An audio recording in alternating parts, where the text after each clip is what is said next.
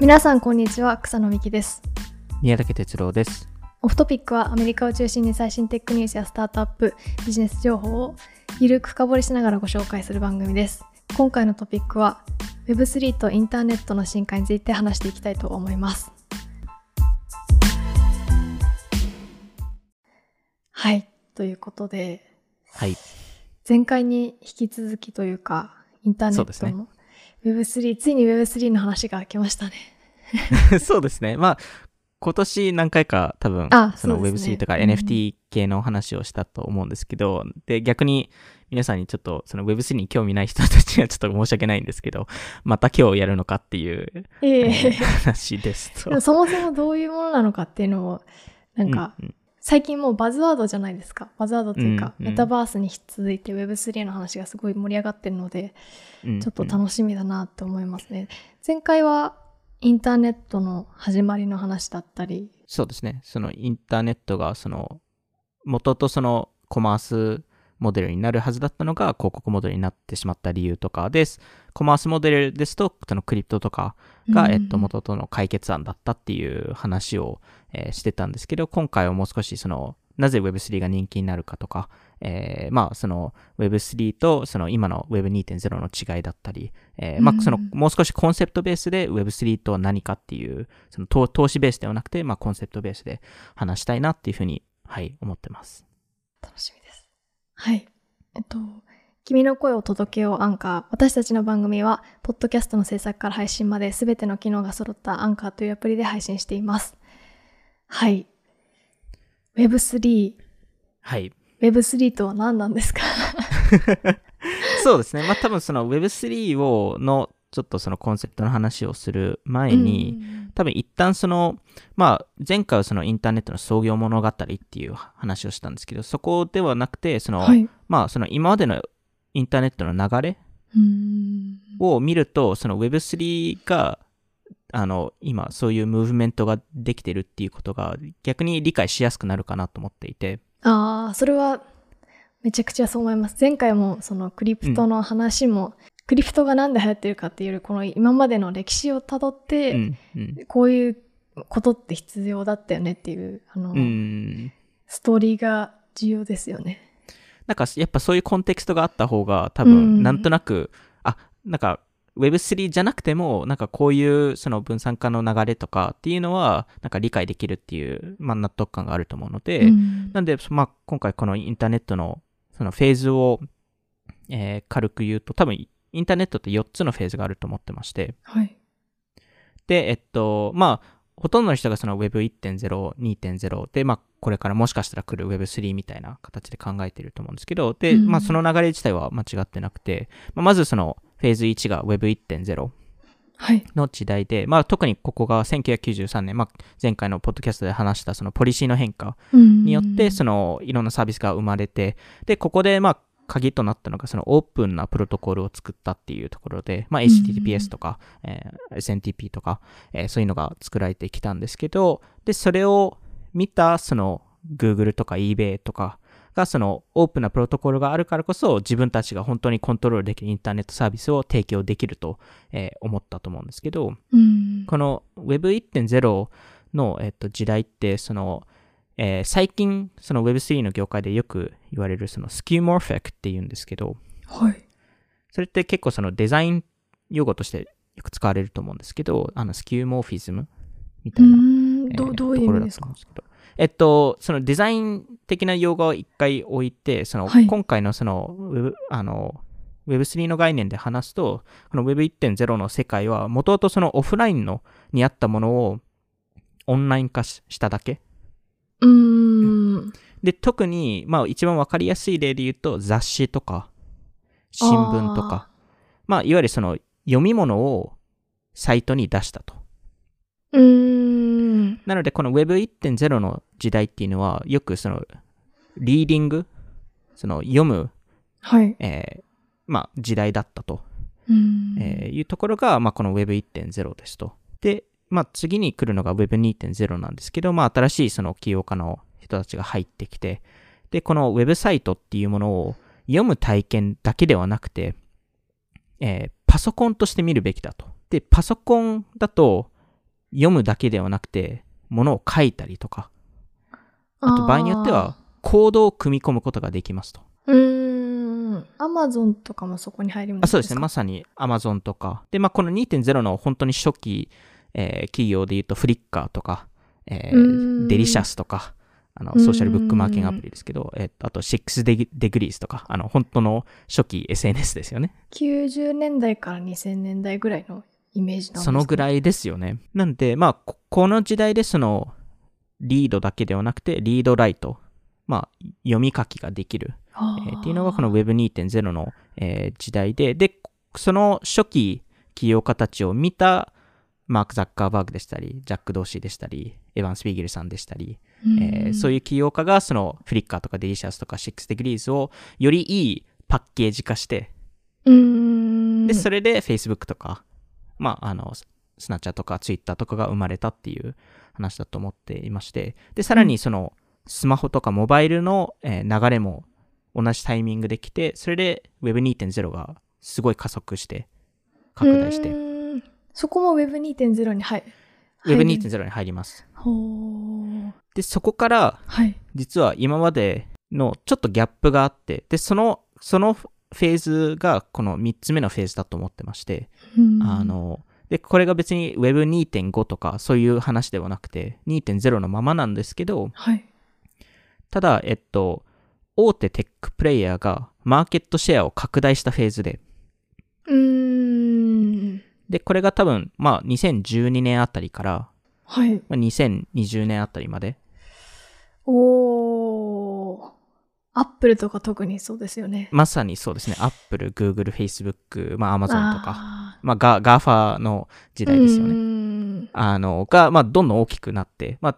それこそティム・クックさんって、そのアップルの CEO となったのって2011年の8月なんですよ。なんかテクノロジー、なんかこう、アプリのマーケットがめちゃくちゃ拡大して、なんか新たなイノベーションよりそっちに、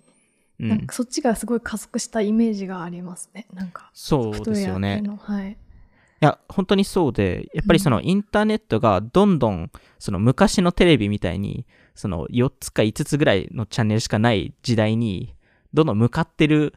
雰囲気になっていて、プラットフォームがめっちゃ強くなっていく時代。そうなんですよ。そうなんですよ。んまさにそうで、だからこそ、それ、それを嫌う人たちがどんどん出てくるんですよね。うーん。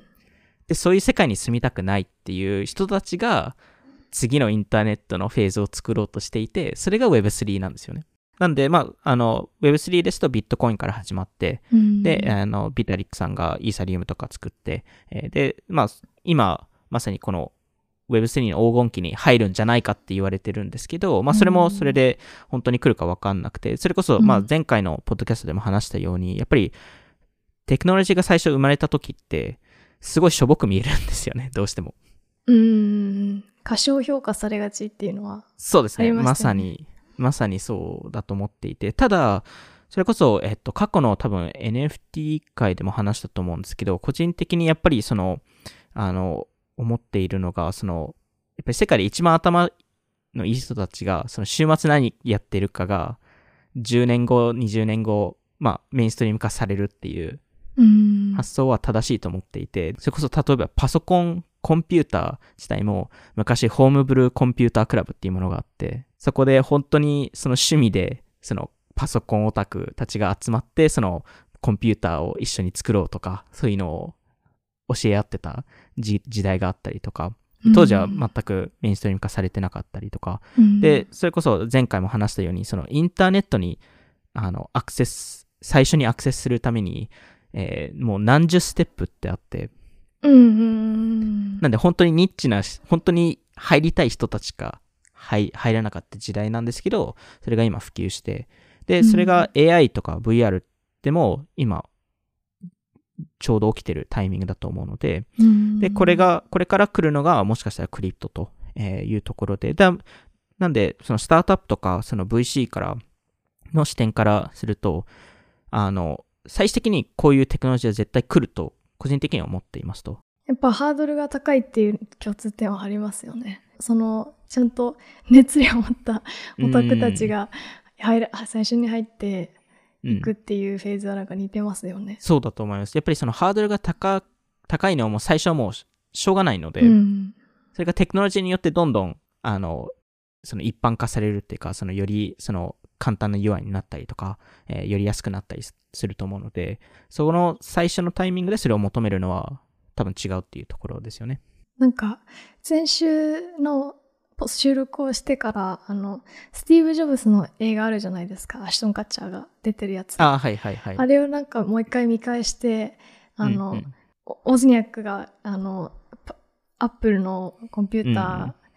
ー、う売るっていう話を、ではい誰も、誰もパソコンなんて買わないよって、うんうんうんオタクでさえこんなでっかいの買わないのにみたいなこと言って、はい。で、スティーブ・ジョブズがこう、誰もパソコン触ってないからそういうこと言うんだみたいなこと言ってうて、んまさになんか触ってないし、その可能性を知らないからそういうことを思うっていうのは本当、テクノロジーがこう、最初に見られる見方だなっていうのをそれ見て思いました。いや、でも本当にそうだと思います。本当にその、やっぱりし最終形態が誰も見見えてないので、うんで、スティーブ・ジョブズとか多分ある程度、まあ多少は見え見えてたからこそ多分あれだけ自信持って言えたと思うんですけど、うん。あのやっぱりそこのテクノロジーのし進化のスピードの恐ろしさっていうのがあると思うので、確かに。そこが多分、あの、で、逆にその VC とかスタートアップに関しては、そのタイミングを読まないといけないっていうのが重要で、うん。大体皆さんこれが来るっていうのは理解してるんですけど、今入るべきか、来年入るべきか、5年後入るべきかによって、あの、成功する失敗するが決まるので。ER、VR の時代はずっと来ると言われてますもんね。でも、ようやく多う分ん、本当に。これから来るはずなんですよ。うん。ただ、それを、ね、その10年前、20年前でも似たようなことを全員言ってたので、うん。でもそれは事実、事実で来ることは事実ですもんね。そうですね。い、つ来るかっていう。そうなんですよ。まあ、なんで、今回、まあ、この Web3 の、えー話に戻りますと、まあ、はい。じゃあ、Web3 は、えっと、まあ、何かっていう話と Web2.0 との違い、えーうんっていうところを、まあ、少しだけ説明しますと、まあ、Web3 っていうのは、その、その、信頼できるニュートラルなプラットフォームが作れる場所なんですよね。うん。、で、まあ、例えばそのイーサリウムっていう、あの、まあ、あの Web3 のプロトコルっていうか、まあ、あの、ものがあるんですけど、その上でアプリケーションっていろいろ作れるんですけど、うん、あの、そこでアプリケーションを作っても、いわゆるその明日、例えばそのイーサリウムが自分のプラ、自分のアプリケーションだけに手数料がなんか一気にすごい上げて、上げたりとか、そのうんえー明日アカウントが削除されるっていう、えー恐れってないんですよね。うん。もう基本的に誰も所有してないものなので、あの、なるほど。で、まあ、それは何を示しているかというと、まあ、はいそこに全投資できるっていうことなんですよね。そこに全全投資できる。いわゆるその、失敗を恐れなくていいと、そのプラットフォームレベルの。ああ。もちろんそのイーサリウムが、えっと、人気なくなるっていう恐れはあるんですけど、うんイーサリウムが何か悪質なことをやるっていうことはできないんですよ。多分すごい似てるのが、うんその Web Web1.0 ですと HTTP とか SMTP とかはいいうプロトコルが存在して、その上に、あの、サイトとか、ドメ、あの、メール、メールとか、メールサービスとか、うん。あのまあ、Gmail とかが生まれたと思うんですけど、やっぱりそこがそのオープンなプロトコルがあったから、えー作れて、うんで、逆にそれを Web2.0 と比較すると、一時期、多くのやっぱりスタートアップが Facebook の上でアプリケーションを作ったりとか、Twitter の API を活用してアプリケーションを作ったりしてたんですけど、確かに。そこで、あの、ある時期、ちょっと時期覚えてないんですけど、あの、Facebook とか Twitter が API をめちゃくちゃ切ったんですよ。あ、インスタがツイッターで見れなくなったみたいな。例えば本当にそういう、そういうことなんですけど、でもそれによって多くの起業家が急に会社がうんシャットダウンしなければいけない状況になったりとか。で、まあ、あの、多分すごいわかりやすい代表例で言うと、あの、ミヤキャットとか、あー、ライブストリーミングのはい。ありましたね。なんか。で、結局、ツイッターがペリスコープを買収して、で、ペリスコープだけになったと。いやー、プラットフォームが強い。プラットフォームが圧倒的に強い。うんで、逆にそのおかげで、今までの Web2.0 の会社がすごい成長してると思うんですけど、うん逆に成長しすぎて、今その Web2.0 の、まあ、特にその大企業の会社のその従業員たちの話を聞いても、なんかどこまでそのインスパイアされてるのかなっていうのは少し、えーあの疑問が出てくるところだと思うんですけど、あの、まあ、今のその大き、その大手テック企業を見ても、今、一社だけが創業者が残っていて、おー。一緒だけですか？一緒だけか。Facebook だけですよね。ツイッター、あ、そっか、そうですね。そうですね。そう、あはいわゆるガガーファっていう意味合いだと確、はい。ツイッターはまだそこまで行ってないので、これから、ははい。これからそうですね。でもほん確かに、なんでザッカーバーグだけか。そうなんですよ。マークさんだけで、まあ、ジェフ・ベソスが辞めちゃったので、うんでただ、やっぱり見てると、やっぱり一番 GAFA の中でリスクを取ってる、その新しいことをうん今やろうとしてることっていうと、おそらくメタなんですよね。前回も言ってましたけど、モバイルに振り切ったっていうところだったり、メタの話もそうですけど、本当先頭切ってうん。言ってますよね。すごいなって思います。そこがすごい、やっぱうんりその創業者がリードしてるっていう部分がめちゃくちゃ大きいと、えー思っていて、で、これはその、えーその事業運営の話ではなくて、リスクの取り方の話で、うん、そのイノベーションを起こすか起こさないかっていう話のあの視点として話しているので、個人的にその GAFA の中で一番うまく事業を運営してるのは Google だと思ってるので、Google は安定、もうあの。あの会社ほど多分強い会社いないので、今世の中に。でもそそういう意味だとでもメメタバースとかそのん Web3 周りだと、結構 Web2.0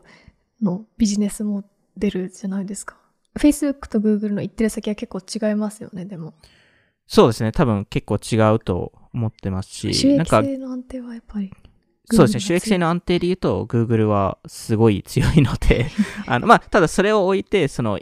まあ、今話してるリスク、そのイノベーションの側なので、はい。逆に言うと、その2012年以降、そのいわゆるこの、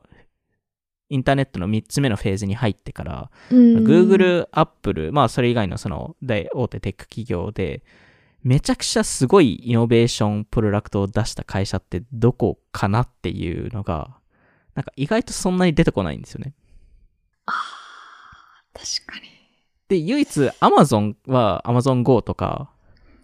うーん。私はそういう系のものを出してるのうんで、そこ、そこら辺はもしかしたらカウントできるかもしれないんですけど、例えば Google とかって考えると、何を出したんだろうって、なんか僕も何人かに聞いたんですけど、で、Google 一人なんか Google プラスは、それは、あれですか、冗談ですか？え、えっと、あれ何ですかね？うーん、ピクセルとか、ああ、そのハードウェアハードウェア領域とか系で。言うと。そうですよね。あと、その、はい。GCP とか、その、まあ、AWS に対抗する GCP とかっていう案も出たんですけど、僕も調べたら2008年で、あで、Google のプロダクトって、まあ、あの、オフトビックでも Gmail とか、ね、そのはい Google マップとか、そのめちゃくちゃ Google のプロダクトって使いますけど、ー。ほとんどがう2000年代なんですよね。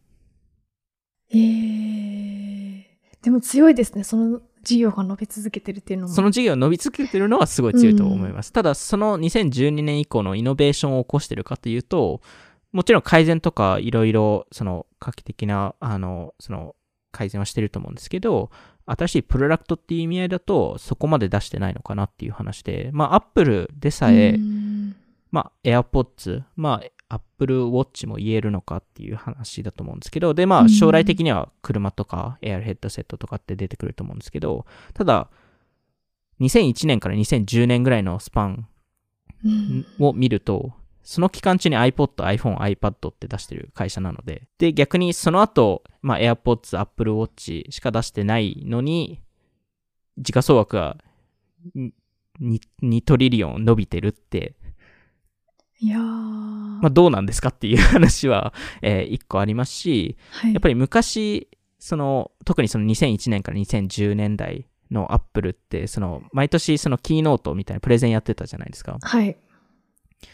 あれほどテック業界が行きたいプレゼンって当時なかったじゃないですか。ポケットから iPod 出した、あの、っ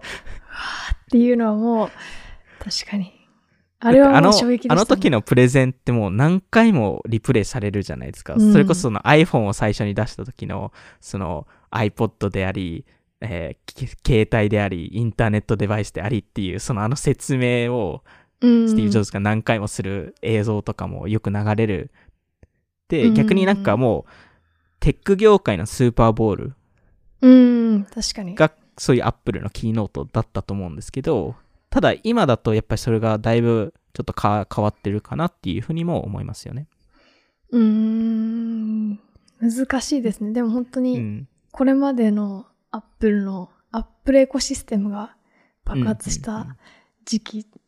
時代っていう感じもしますよね。そうですねこ。れまで構築してきたハードウェアが、こう、サイクルが回ってきたというか。うん。そうなんですよ。なんで、まあ、この、じゃあその、その Web2.0、まあ、こ特にこの3つ目のフェーズの課題っていうところがどこにあるかっていうと、これ別に人じゃないんですよね。その、マークさんとか、ジャックさんとか、エヴァンさんとか、ティティム・クックさんとかうん。に対しての愚痴とか、そういう話ではなくて、単純に彼らが、彼らがその、えー生きてきたその今のモデル今のそのうんインセンティブストラクチャーが、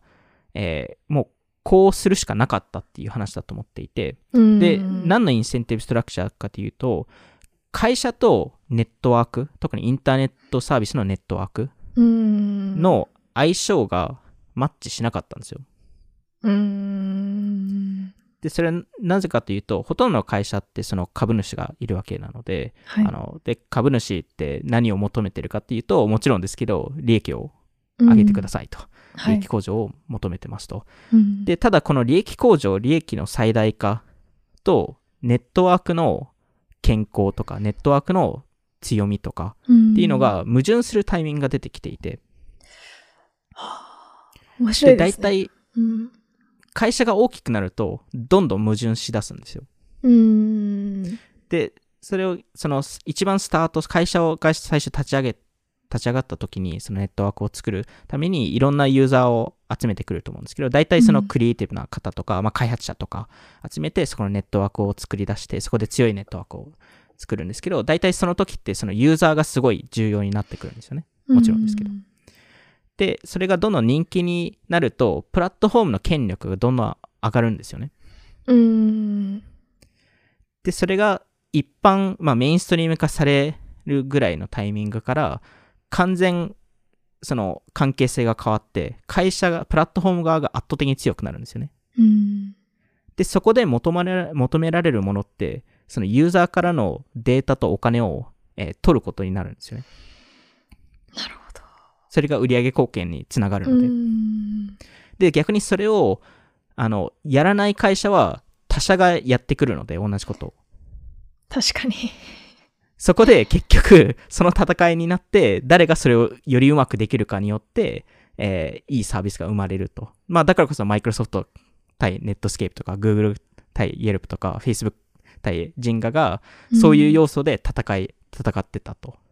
うん。なので、その売り上げを伸ばすためには、その API をシャットダウンしたりとか、うん。えーアルゴリズムを使ってユーザーを誘導させたりとか、うん。えーいい広告のターゲティングを作るために、えー個人情報を、えーとりあえずんめちゃくちゃ取りに行くとか、うん。えークリエイターの、えーレベシェアを下げたりとか、うん。まあ、いわゆる今インターネット企業に対してのいろんなクレームみんな皆さん出してますけどそれが実は売上貢献の最もいい戦略なんですよ。自分がやらないと誰かがしかもやるっていうそうなんですよ。戦いになるっていう。そうなんですよ。しかも他社がそれをやるとそれによって売り上げが上がって株価が上がってうん。時価総額が上がってでそれによっていい人材を取れてでそこにプロダクトに再投資ができると。ちょっと良くないサイクルではありますね。そうなんですよ。で多分唯一これのこのサイクルの例外が一社だけあって。あの それがウィキペディアなんですよ。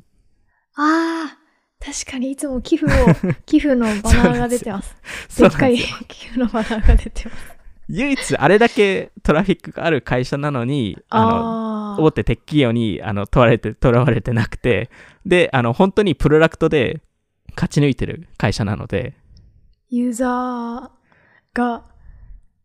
ユーザーを幸せにしてる。なんてそうなんですよ確かに。それはそれです。あただ、あれは例外なので、あれで考えると良くないと思うんですけど、ウィキペディアからレコメンドとかとかされないですもんね。このページ。レコメンドされないですよね 見ますんだって。そうなんですよ。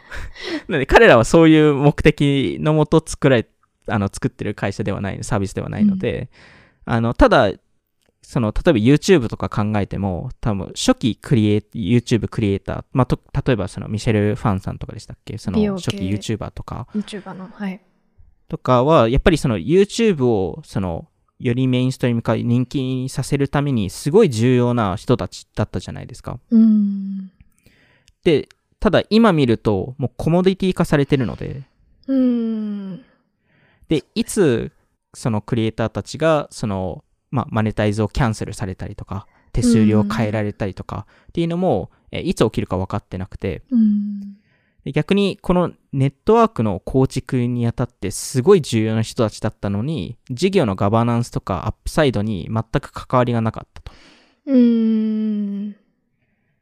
これを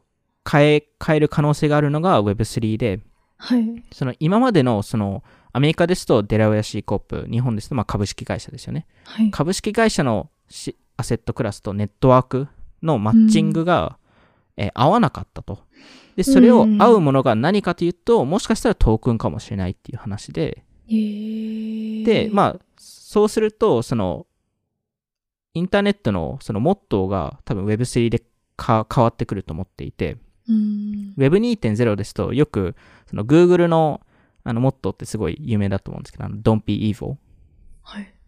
悪者になるな、みたいそうですね、悪者になるなっていう話なんですけど、多分 Web3 ですと、あの、それが can't be evil になるんですよ。な。悪者になれない。なれないっていう、えー世界になってくるので、まあ、なんで、今、いまだにまだ Web3 の、ん Web3 が何かっていう話をしてないんですけど、あの、Web2.0 の会社が、じゃあどういうふうに、えーな何をするべきかっていう話が多分出てくると思っていて、うん。で、やっぱりその、どんどんその大企業とかと比較すると、その、ファウンダーレッド、ファウンダーがリードしてる Web2.0 の会社の方がアドバンテージ持ってると個人的に思っていて、うん。やっぱり彼ら自身がもともとその新しい人間のその行動でしたり、テクノロジーでしたり、文化を作ってる人たちなので、うんなので、、やっぱり次の流れが来るっていう危機感を一番持ってる人たちだと思ってるので、だからこそ今 Web2.0 のあの世界の中で一番その Web3、Web3 化し始めてる会社たちっうん。ていうのが Twitter だったり、Square だったり、Facebook だったりするんですよね。なんでまあこの Web2.0 の会社たちは今までのその成長モデルが変わるっていうのを理解しなければいけなくて、うん。で、今までの Web2.0 の、まあ、なん、大体の勝ち方です。特にネットワークビジネスの勝ち方って、あの、ベン・トンプソンさんっていう方が、えー書いたアグリゲーションセオリーっていうものがあって、うん。まあ、すごいざっくり言うと、1億人ユーザーを取って、で、そこからマネタイズのレイヤーをかぶせ、かぶせま、かぶせなさいと。うん。まずユーザー取ってってこと？そうですね。で、Web3 ですと、どちらかというと、その、クリエイターから始まるっていうところで、うん。っていうのが、まあ、大きく違いがあるんですけど、あの、まあ、このマネタイズモデル、はい。えーっていうところが、明らかに変わってくるのが、すごい重要なポイントで、うん。で、これを、この、どういうふうに変わってくるかって理解するためには、実はこの Web2.0 と Web3 の間のグループがいて、ほう。まあ、いわゆる Web2.5 ほう みたいな。会社たちがいるんですけど、はいそこに当てはまるのが Shopify だったり、まあ、サブスタックだったり、えーしていて、まあ、あ例えばそのサブスタックの話をすると、まあ、ー、そこってうん10%の、えーフィーを取るじゃないですか。ニュースレター、そうですね。あの、有料のニュースレターは10%。ライター、ライターのライターからですね。はい。で、えっと、ただ今までそのサブスタックみたいなものがそこまで出てきてなかった一部の理由って、ライター自身がそのインターネット化するっていうそのそのコンテンツ制作、まあ、特にその記事制作とかをインターネット化するっていうのはマネタイズ的に悪いっていうことをずっと言われ続けたんですよね。うーん。いわゆる広告モデルなので、インターネットって。なので、めちゃくちゃ見られない限りは、確かに。やっぱりどうしてもマネタイズししにくいですし、うんそれを、やっぱりその、特に記事はそうですよね。そうですね、ちょっと、あの、えーなんか猫の記事を出し出さないといけないとか、猫とラーメンと そうです子ね。そういう系の記事がどうしても出さないといけないっていう形だったんですけど、それをやっぱりその概念を変えたのが、こういうサブスタックとかのサービスだと思っていて、うん。今ですと、まあもちろん全員ではないですし、その、あの、あのまだ少数派ですけど、1億以上儲かってるサブスタックのライターってすごいですね。何十人もいるんですよね。それを聞くとやっぱり、なんか英語圏の市場の規模の大きさを感じますよね。まあちょっと別の話になっちゃいますけど。やっぱこのクリエイターのサービス、クリエイタードリブンで考えてるサービスは、うんた確かに増えてますよね。そうなんですよ。なんで、なんか結局、その、問題はそのクリエイティブではなくて、とか、ライターではなくて、モデルだったんですよね。うーん。そのビジネスモデルが単純に間違っていたと。あであ。全体的に見ても、やっぱりクリエイティブの人たちほど、多分インターネットで苦戦してる人たちがいなくて、うーん、ビジネス。はい、ビジネスビジネスとして、うんあ、の、やっぱりこれはその、インターネットの問題ではなくて、Web2.0 のモデルの問題で、うーん。で、もちろんその、今ですと、その NFT とかすごい、あなんか、なんか、詐欺なんじゃないかとか、いろんな話が出てますけど、うんあ、の、でも、普通に考えると Web2.0 ほどの詐欺ってなくて、ほあの、例えば Facebook とか Twitter もそうですけどう。、はい。めちゃくちゃ頑張ってクリエイターの方々って、その、クリエイティブの制作をするじゃないですか。うーん。で、そこで Twitter とか Facebook とかに出して、いわゆるお金儲け一切せずに、ただ、うんいいねっていうハートマークをもらいに行ってるだけなんですよね。めちゃめちゃ冷たい そんなアンフェアなな世界ってありますかっていうハ話でで逆に、それをリアルな世界で考えると、いわゆるうん本物の絵を描いてるアーティストさんが、そのアートピースを無償で拍手だけのために渡してると同じことなんですよ。うーん。でそ、そんな世界ありえないじゃないですか。虚しいですよね、ちょっと。まあ生きていけないじゃないですか。ありがたいけど 生きていけない。はい。はい。やっぱりその、その作ったバリューがあれば、うんその分お金をもらうっていうのがコマースの世界なので、うん。そこと、えっと、やっぱ違っていて、で、やっぱり今のうんプラットフォームを見ても、一番多くて YouTube が50%渡してるんですよ。クリエイターに。55%かな。おーで、逆に Facebook、Instagram、Twitter って0%なんですよ。そういう意味だとやっぱ YouTuber の流れが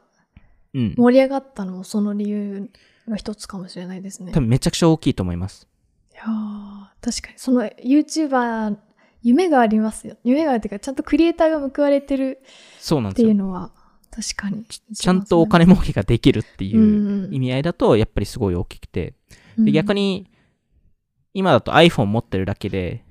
30%取られるので、うん、Apple の手数料で、あの、ユーザーは取られないですけど、そのクリエイティブのまあ、アプリ開発とかしてる人たちは。確かに確かなので、逆に、ほとんどの事業って30%売り上げ取られて生き残れないんですよ。に。うーん。やっぱすごい大きなコストになってきているので、うん。まあ、このカウンターカルチャーのシフトがこの Web3 っていうふうに考えると、えーそれがまあどう変わるのかっていう話が出てくるんですけど、まあ、例えばそれ、まあ、その Facebook とかそれ以外の会社の話をすると、例えば Spotify、まあ、我々も Spotify ってすごいいい事業ですし、あのめちゃくちゃ伸びてる会社なんで、まあ、Spotify 自身がこのデータ公開してるので、はい。あの我々が言っても 別に問題ないと思うんですけど、彼らってそのマネタイズのデータ一部公開してるんですよ。で、Spotify に今800万人ぐらいのアーティストがいるんですけど、あの、そのうち1万4000人が、えー今、えー1年間で500、えー500万円ぐらい。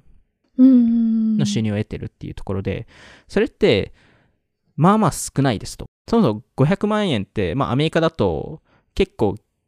その、普通の生活のギリギリのラインぐらいなので、なので、えっと、めちゃくちゃ儲かってる人って、えっと、割と少なくて、で、それを比べると、その、えー、Spotify 上ですと、まあ、まあ、めちゃくちゃ多くはないですけど、まあ、多少フォロワーがいる、あの、ブラウさんっていう方がいて、はい。彼は NFT の、まあ、いわゆる Web3 側に寄せたんですけど、M- NFT をドロップをして、で、えっと、この間10 11 million ぐらい、あの、アルバムで儲かったんですけど、いつかの回で話をしましたよね。NFT ねとオーナーシップ経済の回かな。そうですね、多分、DJ の方ですよね。はい、そうです、そうです。で、別に、それまあ、11 million っていうのはすごい数字ですけど、それが例えばうん 100K だったとしても、はい。それでも、すでにすごい数字なんですよね。うーん。なので、まあ、この、そのクリエイターの取り分が大きくなるっていうところが、うん多分すごい重要なところで、うんで、このインターネットがその Web2.0 から2.5から3に行くのが、やっぱりこの手数料のがどんどん変わってくる、えー概念だと思っていて、で逆に今 Web2.0 の一番の強みってオーディエンスを集めるのがすごい上手い人、あの、プラットフォームなので、はい。なので Substack とかを見ても結局 Twitter で discovery して、うん。で、 Substack で monetize するっていうのが今の流れになってきているので、うんなんでまあこういう Substack でしたり Shopify でしたり、この Web2.5 の会社っていうのが多分この Web3 に transition する中ですごい重要になってくると思うんですよね。えー、なんで、ようやく Web3 の話に戻りますけど、はい。えっと、Web3 は何かというと、はい。えーユーザーが、えー所有権を持つインターネットで、うんで、それを可能にするのがこのトークンっていう概念で、で、トークンっていうのがこの新しい技術あの基盤技術として考えるべきで、それ、それに NFT とかそういうのも全部含まれるんですけど、うんで、トークンって考えるとどうしてもそのなんか投資アセット風に、えーうん考えてしまうんですけど、そうではなくて、はい。えーと、その皆さんにその考えてもらいたいのが、ウェブサイトと同じ概念だと考えてほしいんですよ。トークンっていうの。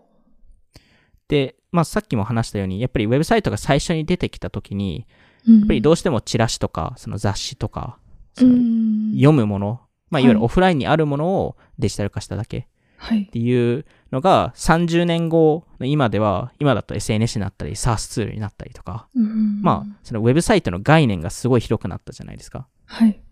なんで、それと同じようにそのトークンを考えてほしいっていうのが、えーまずあって、でうん、トークンとは何かというと、インターネットで初めて所有権を持つものですと。おーハート、拍手だけじゃなくて。そうですね。拍手だけではなくて、えー実際所有権を持つっていうところがすごい重要なコンセプトで、で、なぜかというと、インターネットの今までの歴史ってほほとんど全部レンタルだったんですよ。ろ。うん。で、例えば何かアプリでゲームを遊びますと。はい。で、そこでお金を費やして、えーうんそこにいろんなゲームのアイテムとかいろいろ課金しても、で、ある日、まあそのゲームがちょっと飽きてしまって、えーうんやめた時に、そこで起きたものが全部そこで止まるんですよね。うん。なんで、まあ、それ以外に考えても、ツイッター、例えば自分のツイッターのアカウントも、場合によっては明日バンされるかもしれないですし、うん。で、明日急にバンされると、僕が、あの、そのフォロワーの、えーデータも全部失いますし、全部のツイートも失いますし、うん。まあ、基本的にそのツイッターっていうアカウントとそこに出してるものを全部レンタルしてただけですと。うん。確かで、インターネット上で唯一購入できたものっていうのは過去に、えーあるとすると、はいドメイン、ドメインとかに。うん。だったんですけど、はい。えー実はそこら辺もちょっといろいろ課題が出てきていて、えで、多分ほとんどの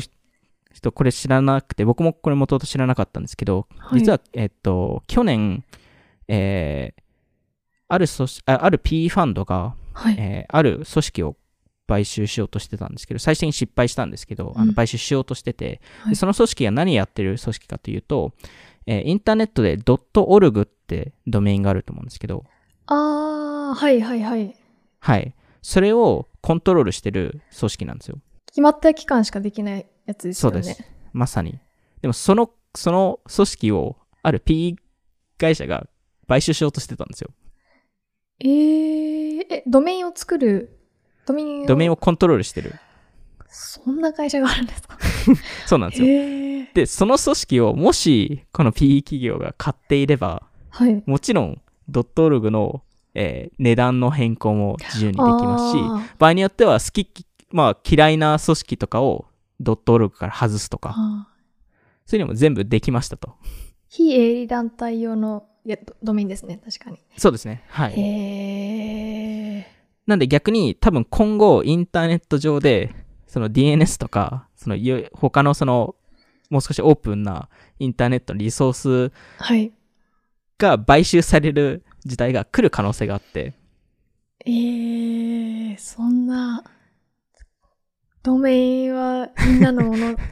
みんなのものじゃなくじゃなくなる可能性があるんですよ 今後。いやー、ででそれを比べるとイーサリウム上でそのドメイン ENS っていうあのドメインがあるんですけど、うん。あのそれはもうガバナンスがもうコード化されてるんですよ。なんで変に誰も買収できないんですよ安心です。そうなんですよ。安心がやっぱりどうしてもあって。なんで、逆にこれをリアルな世界で例えると、まあ、あの、多分何回か話してますけど、なんかナイキの店舗に行って、そこでスニーカーを、えーうん買って、それを他の場所で使えなかったりとか、ナイキの店舗でしか使えないスニーカーだったりとか、その、それ、まあ、あの、外、ある日ナイキの店舗が潰れると、そのスニーカーが急になくなるみたいな。うんまあ、そんな世界に住みたくないじゃないですか。しかも今の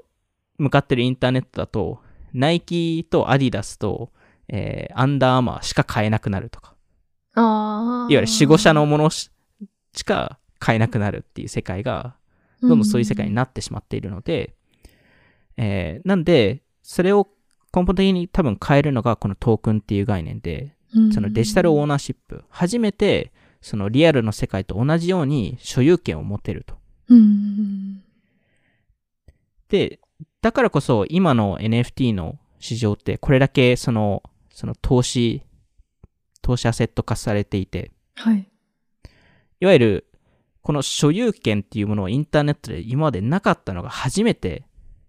これでうん入ってきてるので、なので何もかもやっぱりた高い価値に見えちゃうっていう。でやっぱりそれを所有できるっていう価値が、えー入ってくるからこそ、えーこれだけやっぱり新しい概念になっているんですけど、でもこれもリアルな世界を見ると、じ実際に我々があの所有してる、購入して所有してるものって、まあ、いわゆるインターネット上でいう NFT と同じものなんですよ。うん。なんですけど、へ変に投資アセット化されてないじゃないですか。もちろんその二次二次流通で売買できますけど、うん。でも割とししっかりしたあのマーケットプライスが出てくるじゃないですか。うん。で、その概念に至るまでインターネットはやっぱ時間がかかるんですよ。どうしても新しいコンセプトなので。うん。なので、インターネット上でも後々リアルな世界と同じように、多分ほとんどのもの、多分95%の、まあ、メタバースなのか、インターネットなのかわかんないですけど、が NFT 化される時代が来ると思うんですよ。おー。でもそれでなんか変にトレーディングされてるっていうより、それを受け入れる世界になっていて、そのうち一部のものがすごいた値段が高くなったりとか、えーほとんどのものが値段がずっと下がり、下がるみたいな、まあいわゆる我々の所有物と同じ形になるっていうのが、えーまあそういう世界になると思うんですけど、やっぱり根本的に変わったのがこのオーナーシップっていう概念で、うん。で、これ、これがなぜ重要かというと、誰が、えー中心にいるかっていうのが変わるんですよ。うん。やっぱりレンタルですと、中心にいるのがプラットフォームなんですよ。企業はい。アプリとかになってくるんですけど、えーオーナーシップがユーザーに行くとユーザーが中心になるので、うん。で、それを、その概念が一番わかりやすいのが、えー crypto wallet と OpenSea で、はい。で、 crypto wallet で MetaMask とか、えー Solana とかだと Phantom とかいろいろあるんですけど、まあほとんどの方が多分 wallet を使ったことないんですけど、ぜひ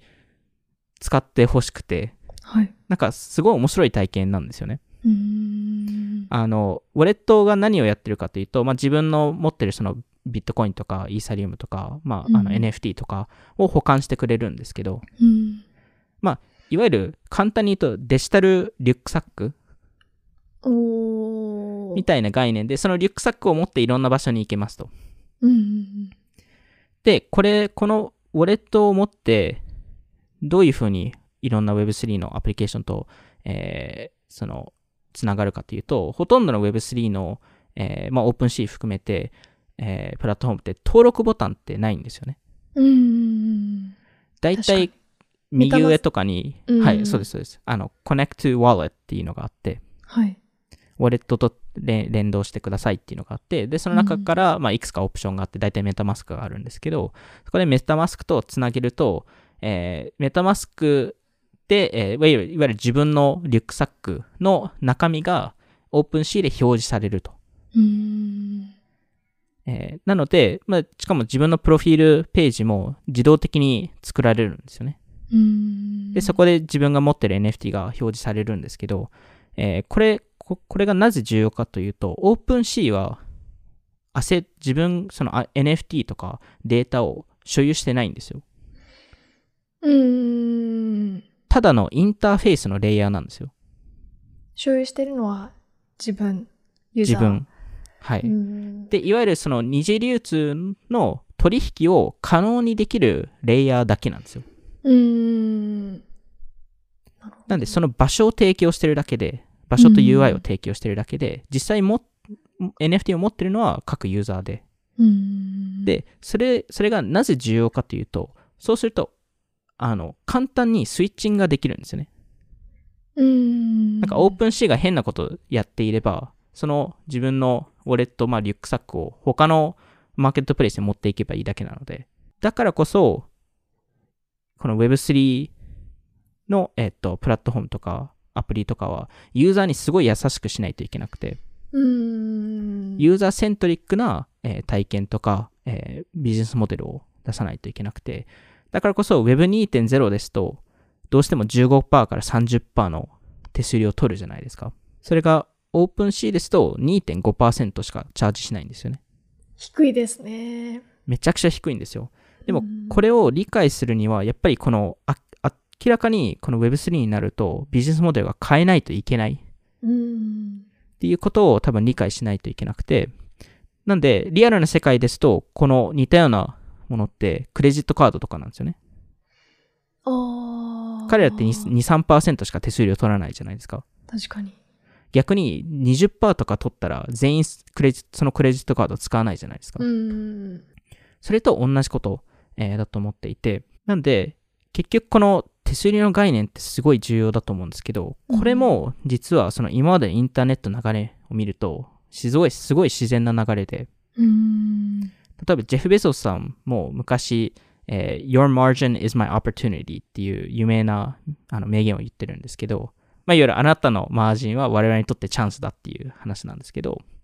あの、これはいわゆるその Amazon がその、えーマーケットシェアを取るために、えーうん値段を下げてマージンを低くわざとして、うん。で、まあ、いわゆるユーザーをめちゃくちゃ集めたっていううんえー概念なんですけど、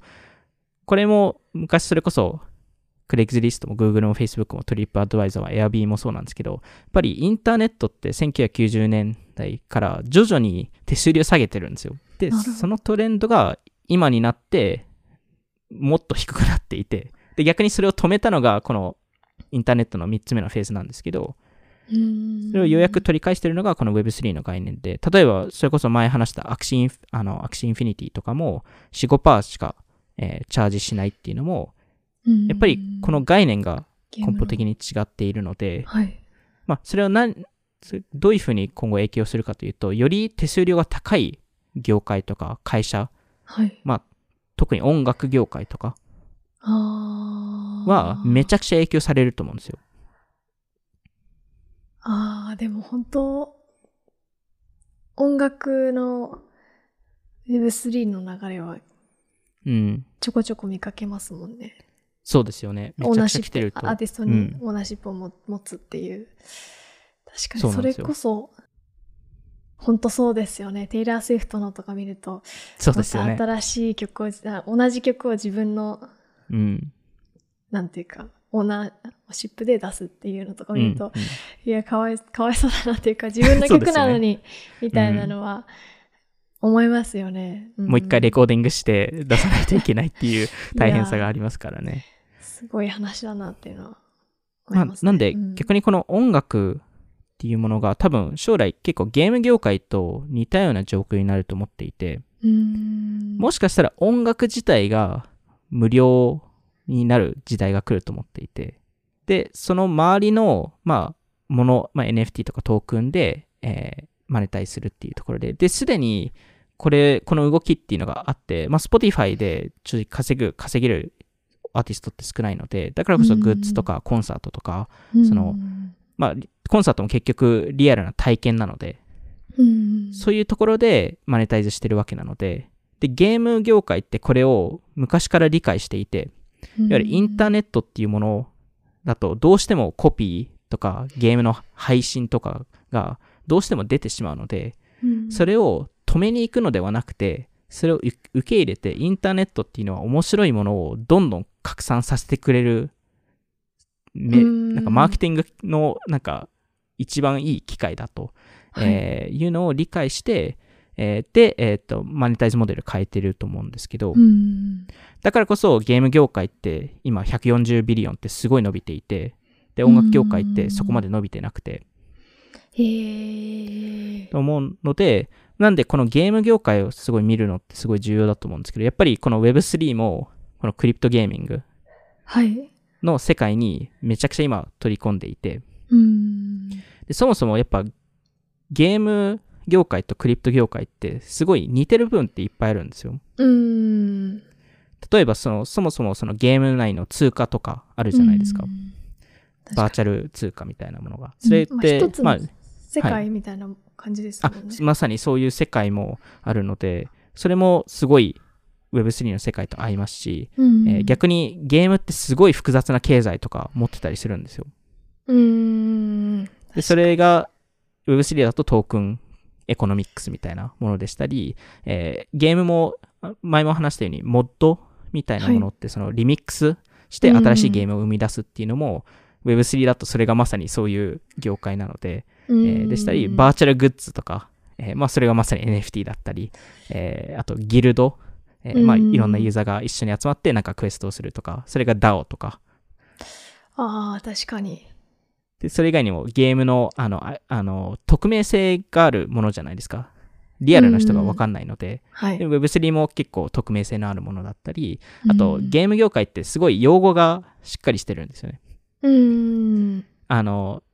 例えば GG ってグッドゲームっていう意味意味合いだったり、おーえ、どういう時使うんですか？えーあの、ゲームによって若干違うんですけど、例えばスタークラフト、僕がよく見るスタークラフトとかだと、えーまあ、いわゆるゲーム終了ですっていう合図、ああ、自分が負けましたっていう、えー時に GG って入れたりするんですね。なるほど。あ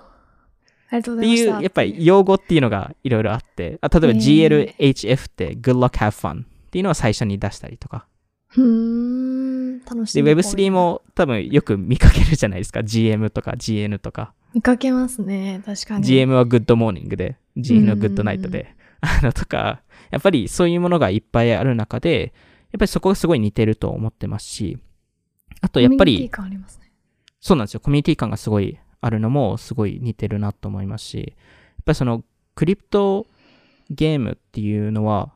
そのよりオープンなエコノミーにさせてるっていうのがすごい重要なポイントで、うんそれこ、そ前のその Axie Infinity の回で草野さんも言ったその Axie Infinity がなんか国家化ししたみたいだっていう話をしたと思うんですけど、うん。これってすごい正しい例えで、おー。それこそアンドリーセンの人たちが同じこと言ってるぐらいなんで、おー。ありがとうございます。で、これ、クまあ、いわゆる crypto game の会社と話しても、彼らって売り上げを伸ばそうとしてないんですよ。うーん。ゲームの GDP を伸ばそうとしてるんですよ。ゲームの GDP。いい言葉ですね。で、その中でちょっと税金を取るっていう、えー話が、その小さい手数料っていうところで、まさに、あの、草野さんが言ってたようなことが、えー今、あの、皆さんが話してることで、で、どこまで進んでるかっていうと、 Axie Infinity もそうですし、他の crypto game もそうですけど、もうエコノミストを採用してるんですよ。えー。で、そこで token economics をガチで作ってくださいと。でもそれって、めっちゃ面白い仕事ですね。いや、め、多分、今のリアルな世界のエ economics を見るより、一から構築するので、すごい面白いと思うんですよ。そのインセンティブ作りとか、どうやったら、そのユーザーが例えばそんなにの伸びなくても、えー経済があの成り立つのかとか、これは日本の会社もぜひ採用してほしい。いや、在用してほしいですよね。そういう話をいろいろ聞きたいですよね。でもなんか前もテック企業がうん。そういう経済のスペシャリストを雇うみたいな話もありましたよね。なんか、エアビーとか、そのマーケットプレイス型のところがやってたりしますよね。いやー、でもまあゲームは相性、うん確かに Web3 は。めちゃくちゃいいと思います。本当にあの、バーチャルな世界、まあ本当に国なので、やっぱりすごごい複雑な経済を作らないといけないっていうところが、いやっぱありますし、やっぱり、どんどんやっぱり、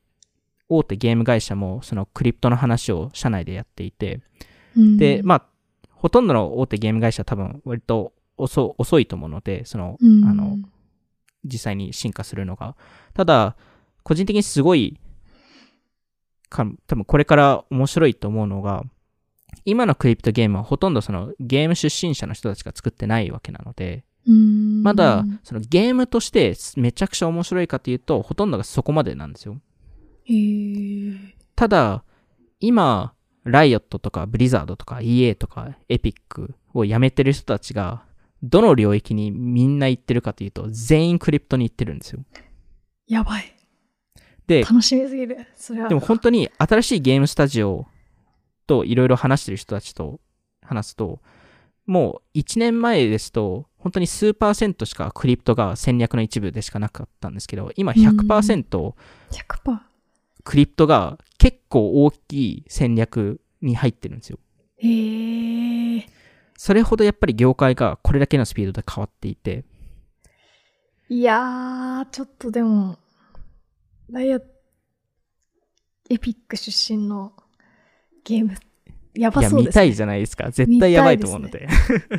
いやー絶対やばいと思いますし、あの、なんでそこはすごい面白いと思うんですけど、やっぱりその大企業、大手ゲーム会社ってなかなか動、あの、動けなくて、その、うんなんか、やっぱりゲーム業界ってすごい新しいテクノロジーを受け入れるっていう概念がすごいあると思うんですけど、うん。実は違くて、あの、やっぱりその、例えば2000年代初期とか EA ってエレクトロニックアーツってすごい有名なゲーム会社ですけど、そこがスマホゲームをすごい嫌ってたんですよ。うーん。とか、あの、で、大体、その、スマホでそのゲームがどんどんアプリ化されている中で、初期、全員出し始めたのが、えーアプリ内課金ではなくて、はい。最初15ドルでい1回で買うゲームみたいなのが流行って、それを変えたのがキングとかスーパーセルで、あー、なるほど。なんでアプリ内課金って最初受け入れられなかったんですよ。やっぱり新しいプレイヤーが入ってきたからこそ出てきて。で、それこそ今すごい人気なフリートゥプレイ、無償で遊べる。ってい。う概念も、もともとなんかアジアのなんか変な企業たちがやってることだっていう概念が強くて、アメリカとかだ。とすごいリジェクトされてて、へーへーそれ面白いですね。なんで？例えばそのライオットってリーグオブレジェンドを作った会社じゃないですか。うーん。で、リーグオブレジェンドを最初ローンチするときに、実は社内ですごい揉めてていて、そのフリートゥプレイで出すかどうかっていうのを。へーで、いわゆるそのコアなゲーマーはバーチャルグッズを買わないと思ってたんですよ、全員。あただゲームを遊びたいだけだっていう。話だと思ってたので、実はライオットって、あの、バックアッププラン持ってて、リーグオブレジェンドの。誰も買わなかった時のために。誰、いわゆる無償で出した時に、うん。なんか失敗した場合に、有料版を用意したんですよ。へえ。で、それを本当にゲームストップとかリアル店舗で販売する。その CD とかそういう系のものを用意したんですよ、実は。うーん。なんで、ライオットの、その、リーゴレジェンドの、あの、作った人たちとかのオフィスとか、その、行くと、その、リアルなコピー持ってたりするんですよ。へえ。あの、誰も使ったことがないあの CD みたいな。同じようなことを今 NFT とかクリプトで、クリプトゲームで見てるのかなと思いますよね。うーん。でもやっぱりこのゲームがの、この次にマーケティングのちょっと話をするんですけど、やっぱり根本的に変わっているのが、そのユーザー獲得の仕方が変わってきていて。で、昔ですとやっぱりそのゲームを買うときに、そのゲーム店舗に行って、そこで20ドルか30ドル払って CD を買うわけじゃないですか。で、それがこのフリーミアモデルに変わって、ゲームが無償でスキンとかアイテムを買って、えっと、で、マネタイズさせるっていうところで、で、そのおかげで、そのユーザーの獲得コストがすごい下がったんですよね。で、今だと、ユーザー獲得コストがゼロではなくて、もうマイナスにいってて。今、あの、プレイヤーがお金儲けできる時代になったので、ああ、もうユーザー自ら。はい。で、このプレイトゥアーンの概念ってすごい面白いのは、はい。9割のプレイヤーが別のプレイヤーをリファーラルしてくるんですよ。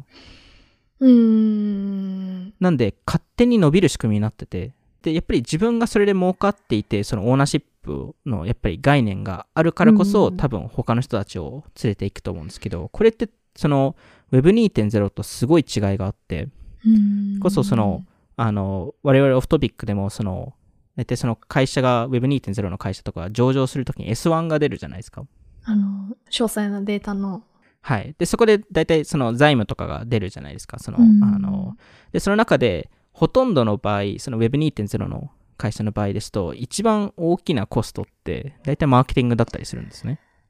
ああ。確かに。やっぱりその VC 業界とかでもよく言われてるじゃないですか。その未上場の会社、スタートアップも、大体3割から4割ぐらいのあの調達額が Facebook と Google に行くと。うーん、広告に流れると。広告に、はい、流れてしまいますと。うんで、それ、を Web3 の会社と比べると、まあ、最近は少しマーケティングあの使ってる会社もいますけど、ほとんどのクリプト系の会社って、マーケティングいあの、その広告一切出してないんですよ。いやー、めちゃくちゃ大きい違いですね、それ。そうなんですよ。で、ビットコインとかってこれすごいいい例だと思ってて、ビットコインって会社じゃないので。ただ1億人以上、その勝手に、えービットコイン普普及、まあ、ツイートとか、なんかブログ記事とかで普及してくれる人たちがいるんですよね。うーん。なんで本当に宗教化していて、で、なぜ宗教化してるかというと、えー二つ理由があると思っていて、うん一つは、まず Web2.0 の上でクリプトって立ち上がったので、はい。なので Twitter とか Discord とか YouTube を使える。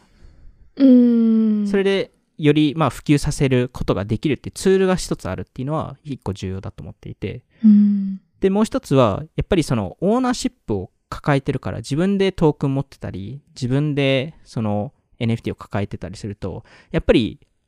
他に言い、他の人に言いたくなる。まあ、いわゆるエヴァンジャリスト化しやすくなるうーんっ。ていうところが重要なので、なので手数料が低くても、勝手にどんどんひネットワークに引き寄せる人たちが入っているので。それで一応その大きな会社も作れるっていうのが多分 Web3 の根本の概念かなと思いますね。コークリエーションっていうか、そのいろんなグループが一緒に集まって何か作るっていうのもこの Web3 の新しい概念だと思っていて、うんそれこそ何かの新しいフェスとかで、うんえー一社がなんか決めるのではなくて、いろんな人が集まってアーティストのラインナップを決めたりとか、うん。そのメディアとかの会社も、えーどういうニュースを取り扱うべきかっていうのも、えー複数人が一緒に決めたりとか。で、こういう事例って過去オフトピックでも何回か話してたりしていて、それこそ、あの、えー前話した、あの、アメフトチームがファンがコントロールする。ああ、ありましたね。概念も似たような概念だったり、いやー。あそれこそドリーム SMP もボトムアップな IP 作りだったり確かに。していて、逆にこのエネエンタメ領域でも似たような概念がどんどん出てきていて、 Mad Reality っていうインタラクティブな、えーうん。 dating 番組、うん。えーまあ、いわゆるあの Web3 版のバチェラーみたいな、えー形で NFT を、その Mad Reality の NFT を、えー所有してる人たちが、その誰がキャストになるかとか、えーデート中に何が起きるかとか、えーっていうのを全部決められたりとか、うん。えーそれこそアシュトン・クッチョさん、クッチャーさんとミラクニスさん、まあ、あの結婚してますけど、その二人も、えっと、Web3 アニメ番組、はい。あの、ストーナーキャッツっていうやつなんですけど、それを始めて、NF、そのストーナーキャッツの NFT を持ってる人たちが番組を見れて、で、番組のインプットもできて、面白いですよね。なんかその アニメのサイトを見たときに、うん他の声優の人、なんか、はい。あの、クリプトで有名な方 いらっしゃいます。ギャリー・ビーさんも出ましたよね。いや、なんか、あの、イーサリウムの考案者の人でで出てましたよね。あ、ビタリックさんですか？ビタリあ、そうビタリッ。クさんが、え出られ、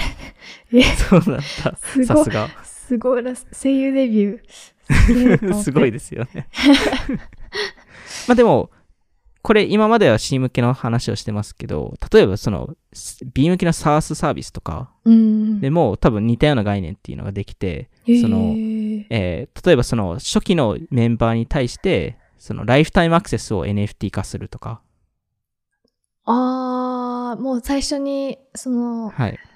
このサービスの最初の100人のユーザーは一生無料ですよ、みたいな。はい。っていうのを出して、で、そのと、その値段が徐々に上がっていくと、場合によってはそのユーザーが、その NFT を他の人に販売したりとか、あー、なるほど。はい。そういうのもできるようになりますと。へー。なんで、新しい経済ですね。そうなんですよ。別にこれは C 向けの話とかゲームだけではなくて、全然 B でも多分、あの、適用できて、多分今後そういうのが出てくるんですけど、まあ、うんなんで最後に Web3 が今後どうなるかっていう話だと思っていて、気になります。で、まあ、やっぱりそのサイクルっていうのが Web3、特にブロックチェーン業界とかだと、もううん一時期すごい下がったりとか、すごい上がったりとかするタイミングがあって、今年すごい上がったんですけど、はい。あの、ただその上がり下がりって2つの軸で考えるべきで、うーん。1つはその金融商品としての上がり下がり。と、もう1つはプロダクトとしての上がり下がり。はい。で、えっと、正直、その2010、えっと、8年とか2000あ2019年か。2019年が最後の、えっと、すめちゃくちゃ下がった時期なんですよ。うーん。2018年すごい盛り上がって、まあ、ICO とかそういうのがいろいろあって、はい。えーそれですごい下がったんですけど、その時に両方下がったんですよ。その金金融商品として、あとプロダクト、まあ、いわゆるその新しいアプリとか、そういうのが全然出てこなかったんですよ。うーん。で、それ、そういう状況になると、全然成長しなくて、ただ、今回は、多分来年とか、おそらく、金融商品として下がる時期は来ると思うんですよ。うーん。まあ、正直 NFT がこれだけ高い値段になるっていうのは正直ありえないと思ってるので。ただ個人的にこの領域すごいポジティブに見てる理由って、プロダクト側が多分どんどん上がっていくんですよ。エピックの人のゲームがリリースされたら、うん。いそりゃプレイしますよね。や、そうですよね。どんどんやっぱり確かに。本当にうん。毎日新しいプロジェクトが出てるレベルなので、うーん。まあ、だからこそこの領域にすごい個人的に面白いと思ってますし、なんか、正直これほど面白いテクノロジーってなかなか見つからないと思っていて。やっぱりそのブロックチェーンっていうもの自体が、なんか、ただの投資アセットっていうよりは、コンピューターであり、コミュニティであり、ネットワークであり、エエコノミックスでもあり、ゲームセオリーでもあり、で、それを NFT として見ると、それを今まで話したそのコミュニティとかネットワークとかエコノミックスとかゲームセオリーだけではなくて、カルチャーとメディアとゲームが入ってきたりとか。で、それを DeFi とかに落とし込むと、えーそれプラスファイナンス。があるっていうところで、インターネット何でも Web3 化され、される世界っていうのがあり得るので、あなんで、なんか、それこそそのカルチャー、その、なんなんだそのテクノロジーだけではなくて、ちゃんとカルチャーとか、そういうものを組み合わさったものがあるからこそ、やっぱりオフトピックとしても取り扱うべきだなと思いましたし、ーうん。なんで、やっぱりその、今までその、アンドリーセンとかマークさんも言ってた、そのソフト、ソフ software is eating the world っうん。ていう話も、はい。同じように多分クリプトが起こすことで、新しいやっぱり業界、特に Web2.0 の今までの会社たちを潰す勢いで来るようになっていて、逆にそこに対しての危機感を感じないと多分いけないと思ってますし、ーやっぱり、今ですといろんな VC が、アメリカの VC ってそのクリプトファンドを作ってるじゃないですか。うん。でも、これって場合によって5年後ですと、もうクリプトファンドって呼ばれない時期が来ると思っていて、もう、すべてが。ただのファンドになると思うんですよ。おー。で、これって20年前、僕もこれ知らなかったんですけど、20年前とかってインターネットファンドっていうものがあったらしいんですよ。かわいいですね、なんか。で当時はインターネットがまだ始まったので、そのインターネットなんかよくわかんないインターネット企業に投資する専用ファンドって作ってたらしいんですよ。でも、もちろんそれってもう聞かないじゃないですか。全部ファンドになったので。うん。多分同じように、クリプトがどまあの要素でも入ってくると思うので、クリプトファンドではなくて、ただのファンドになるっていう時代は来ると思います。クリプトファンドとかあったな、みたいな。そういう。そそういう時代にになるかもしれないっていう、確かに。だと思ってます。まあ、なんで、これだけちょっと Web3 の話をしましたけど、ちょっとどうしてもこの前回と今回の話を年内にしたかったっていうのは、はい、ありましたね。いやー、Web3、ちょっと日本との、とアメリカの盛り上がりの差はちょっと感じますよね、確かに。そうですね。やっぱり感じますよね。うん。なんか、アメリカは、やっぱアメインターネットがアメリカでめちゃくちゃ勢いをの伸ばしてきたっていう背景もあると思いますし、うなんかオーナーシップを持つっていうことに対して、うん割と、なんていうか、ま、そこを結構重要視する人カルチャーありますすよね。ね。うん、うん。やっぱそこは、うん。草野さんが言うように結構大きな差はあると思います。あとやっぱ、クリエイターの力がうん。アメリカの方が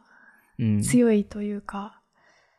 なんだろう。その音楽、エンタメの業界でもそうですし、クリあうんうんうんうんのデジタルクリエイターの中でも、やっぱりクリエイターの力がうん。強いっていうのは、日本との差もあるなっていうのはちょっと思いますね。あると思いますね。ただやっぱりその、Web3 のいいところは、今始めると、